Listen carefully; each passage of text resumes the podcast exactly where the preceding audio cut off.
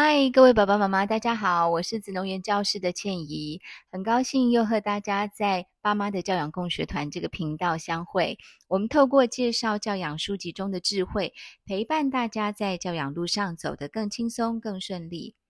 我们今天要介绍的这一本书呢，书名叫做《萨提尔的对话练习》。我不知道大家有没有听过“萨提尔”这三个字，我相信很多爸爸妈妈都听过，但可能隐隐约约知道它是一个好像跟心理学有关的呃一个古人的名字啊。那呃常常会在呃教养的书上面看到萨提尔的对话这样子的字眼，但。我不知道各位了不了解当中的意思。萨提尔在台湾其实近几年算是蛮风行的。那当中有一个很重要的呃推手，就是在推广萨提尔对话或是萨提尔家族治疗，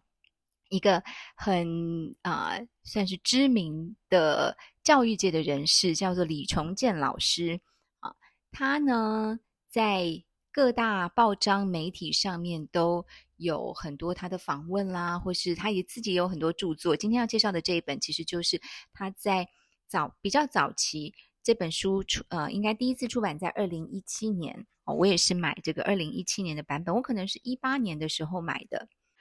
这本书呢，算是市面上用比较通俗的角度，也就是写给。一般的普罗大众看的萨提尔书当中很经典，可能也是最畅销的一本。因为萨提尔有一些书，它其实是专业的，用来训练咨商师。因为萨提尔他呃本人是一个治疗师，心理治疗师。那他最著名的就是他开创了家族治疗这个门派。那所以说，很多咨商师如果想走啊、家族治疗这一这一条路线的话，他就一定要学萨提尔，但是我们一般人不太需要去治疗别人，我们只需要学习当中一些技巧，就可以在我们生活里面和别人的谈话、应对、互动等等的情境里面得到很大的改变，因为我们看待对方的情绪感受的眼光从此就不一样了。好，刚才短短的一段话里面，我大概已经把萨提尔的一些关键字都讲出来了，像是应对啦，像是对话。好，那李崇建老师呢，他最有名的就是把萨提尔的对话技巧从咨商室里面带出来，在一般人的生活里面去推广应用，也就是他让大家知道，我不需要是一个专业的咨商师，我也不需要是用这个萨提尔的。理论去治疗我身边的人，我只需要了解萨提尔理论背后主要的这一些脉络跟架构，然后去一次又一次的在我生活里面跟别人的对话里当中去运用这些技巧，我就可以转化自己，然后转化别人，让我的人际关系得到很大的转变。这本书一开始的时候，作者还是先把萨提尔整个理论架构都先做了简单的介绍。萨提尔最有名的其实就是他的所谓的冰山理论，他把人呢比喻成一座冰山，尤其是人的感受啊、情绪等等内在的部分，就像是一座冰山，所以。外显出来的这些行为啦，包括我跟人家说话的方式，可能只是啊、冰山浮在海面上的一个小部分。那在底下呢，有非常最庞大的主要的结构，它都没有显露出来。所以，如果你只跟人家互动的时候，只看到冰山浮出来的那一块，你可能就会产生误解，然后用一些。呃，没有帮助的方式，也不能说错误，但是就是没有办法让彼此的关系更推进，或是增加彼此了解的方式去跟对方互动。那当然，结果可想而知，就会是很多的误会啊、指责啊，甚至造成关系越来越僵化。那如果说冰山是一个人完整的情绪、感受、行为等等的状态。浮出水面的是我们看得到的他的行为，那水平面的那一条线指的是人的应对模式，这个我们等一下会讲。那它又称为是求生存的姿态哦。姿态在萨提尔的理论里面，其实也也是一个很重要的关键字。那我们在冰山底下看不到的呢，反而是啊、占了七分之六。那它们分别是感受、感受的感受、观点、期待、渴望跟最终的自我。好，那大家可能会说，呃，表面上的行为，这个我可以理解。那水面底下的这些感受啊，比较内在的部分，我也大概可以想象。可是对于所谓的应对姿态，我想这个是很多人第一次学萨提尔的时候会有点困惑的。萨提尔说呢，这个如果把整座冰山画成一一幅图，一张图，在那个水平面上面的那一条线，就是海水的那一条线，它就是人为了求生存，那应对环境发展出来的应对姿态。萨提尔说有四种应对，呃，基本的应对姿态。所以我们在行为上面看到的很多展现出来的，像是赌气啊，像是呃。突然，好像心不在焉，这个其实都可以对应到这四种应对姿态。就是你的行为可能百百种，但是有四种最基本的应对姿态，它表面上看起来像是在跟别人沟通，或是啊、在表达自己，但其实它的目的并不是要跟别人产生连结，而是他要自保，所以他是求生存的姿态。那这四种姿态分别是指责。讨好、超理智和打岔。好，那指责跟讨好，大家应该蛮容易了解的。呃，就字面上的意思，指责都就是讲别人不对嘛。但是真实展现出来的行为，它不见得就是明明白白的骂人，或是把话讲清楚。它可能也会有一些包装，有一些变形。那讨好也是，它不一定就是苦苦哀求的样子。哦、他，呃有可能是。看起来像关心你，或是愿意帮你做很多的事情。那这在孩子身上呢，其实常常会看得到。有一些孩子，他为了得到父母的爱，或是得到别人的认同，他会非常非常的听话，或是不敢表达自己的意见。那这虽然在表面上你不觉得他有特别在讨好你，但如果我们有机会透过萨提尔的模式，跟他进入到更深层的。挖掘冰山的对话，就可能看到这个孩子他在呃外表的乖顺底下，他其实有他自己很多的感受跟渴望。好，第三种方呃应对姿态叫做超理智。那这个我觉得在大人身上比较容易看到，就是有一些大人他啊、看起来非常的理性，好像都不会被情绪影响，碰到什么嗯。争执啦，或是意见不合的场合，他马上就端出大道理啊，然后一套又一套的啊。那你跟他说，你这样子是不是表示你不高兴，或是说你心里是不是会介意？他都会告诉你没有啊，我没有受情绪的影响，我就是觉得事情该怎样就怎样，不要这么情绪化啊。对，那呃，我想大家可能脑海中也都会浮现我们身边一些看似。嗯，不受情绪影响的大人，但是你每次跟他互动的时候，你都隐隐约约觉得怪怪的，觉得他那种呃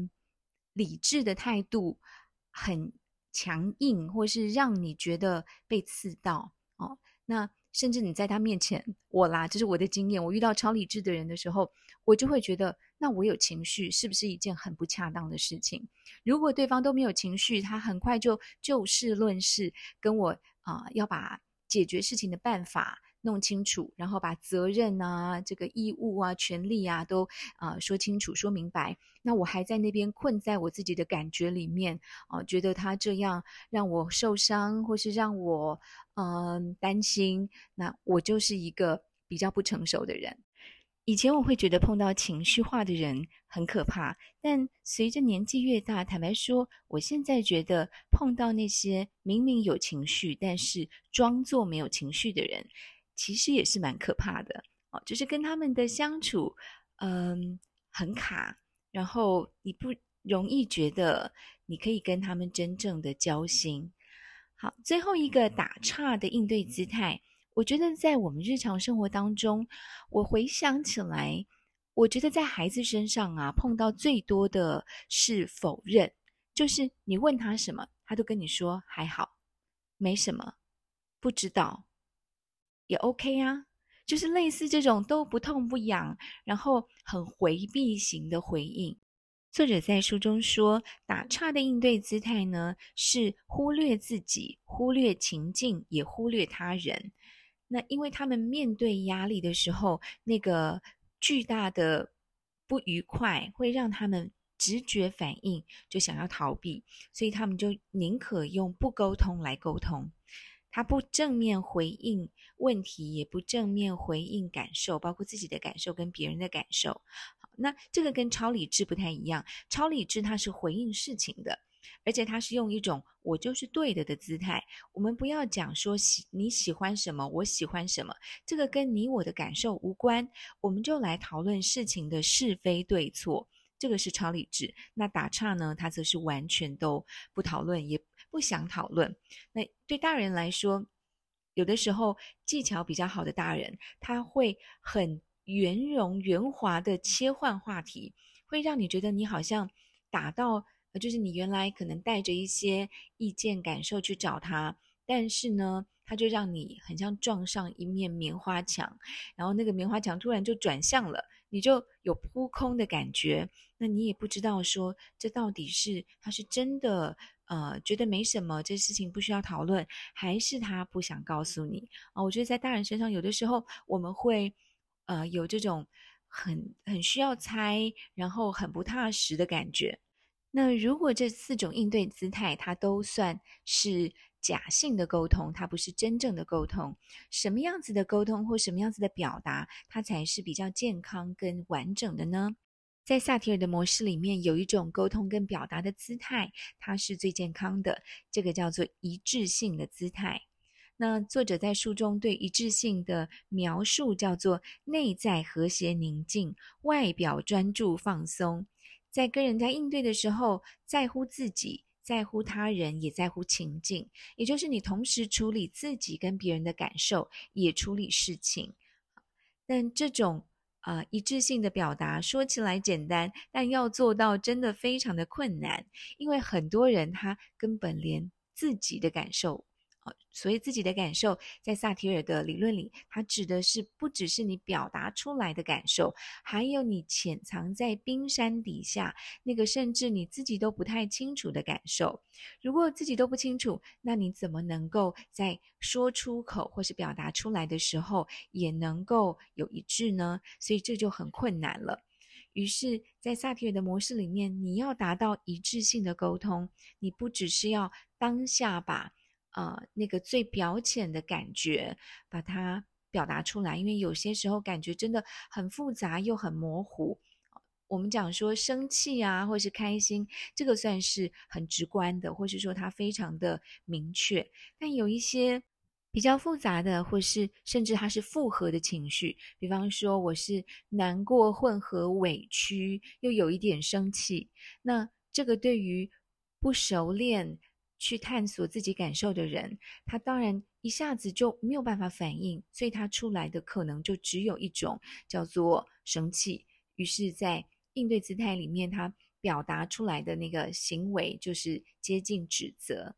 好，因为这种一致性的表达或是一致性的姿态，其实难度很高，所以作者他在书里面他也讲，其实。一般来说啊，我们如果能觉察自己的姿态，并且为自己的表达方式负责，这个就是一个初步的做到的功课了，一个初步的成果。比方说，我现在就是生气，那我就是觉得这就你，这就是你的错，于是我想要责怪你。我知道自己在生气，也知道自己在指责，并且愿意为我指责你的后果负责，那这样就是没有问题的。不过，他呃，在我们教养或是在跟身边人的人相处的情境里面，往往这种呃很初阶的一致性，他并没有办法达到我们想真正想要沟通的结果。比方说，我今天看到我的小孩，他读书非常的散漫，然后我心里很生气，我觉得他这样子很对不起我，我养育他这么辛苦，赚钱让他花，但是呢，对他的功课我有期待。他却都没有办法回应，所以我就很生气，把他噼里啪啦骂了一顿，说你真是一个不负责任的小孩，然后你对不起我，你呃让我这么辛苦，却没有拿好的成绩来回报我。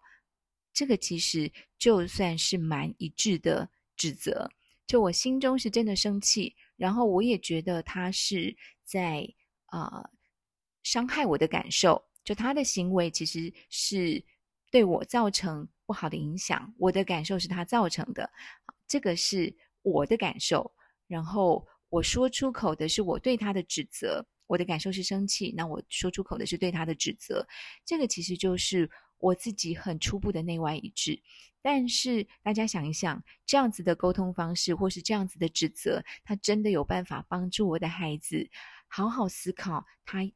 该怎么样子读书，该怎么样子用功，或是说他到底要不要好好用功读书？那啊、去做出他真正为自己负责的行为呢？我想大家的呃想法跟我应该很接近，就是这个效果真的很差，近乎是没有用的。所以爸爸妈妈不要再走这一路了哦，前面有千千万万的父母都走过，那也有父母他是超理智。就是我明明想要指责小孩，就是你浪费我的钱，我花钱让你补习，你还给我考这么烂，但是他说出口的却是我这是为你好，我是关心你。做一个学生不就是该为自己的成绩负责吗？不就是应该要好好用功吗？哦，这个跟我无关，我不是心疼补习的钱，我就是觉得你没有做到你应该做的事。啊，这比较接近是超理智，但一样就成效都很差。好，所以。作者说：“如果我们想要既啊、充分的表达自己，也能够达成好的沟通效果，不管那个沟通效果是什么，我们最应该要努力追求的就是符合萨提尔的一致性的沟通模式。那我刚刚前面有讲，这个一致性要达成非常的困难，它是一个长时间的修炼。”接下来，在下一集的节目里面呢，我就想和爸爸妈妈们分享，在萨提尔的模式当中，我们显露出来的其实只是冰山浮出水面的一小角，而真正值得我们花时间好好探索，并且去找到由内而外畅通的路径的，是冰山底下的层次，它包括我们的感受、我们的渴望等等。好，那。因为这一本书的内容蛮丰富的，我觉得也值得花一些时间好好和爸爸妈妈们说清楚。那我们就留待下一集来和大家一起看看冰山底下到底藏着多少关于我们人的情绪还有感受的秘密。那我们今天这一集就和大家分享到这里，我们下一次再见喽，拜拜。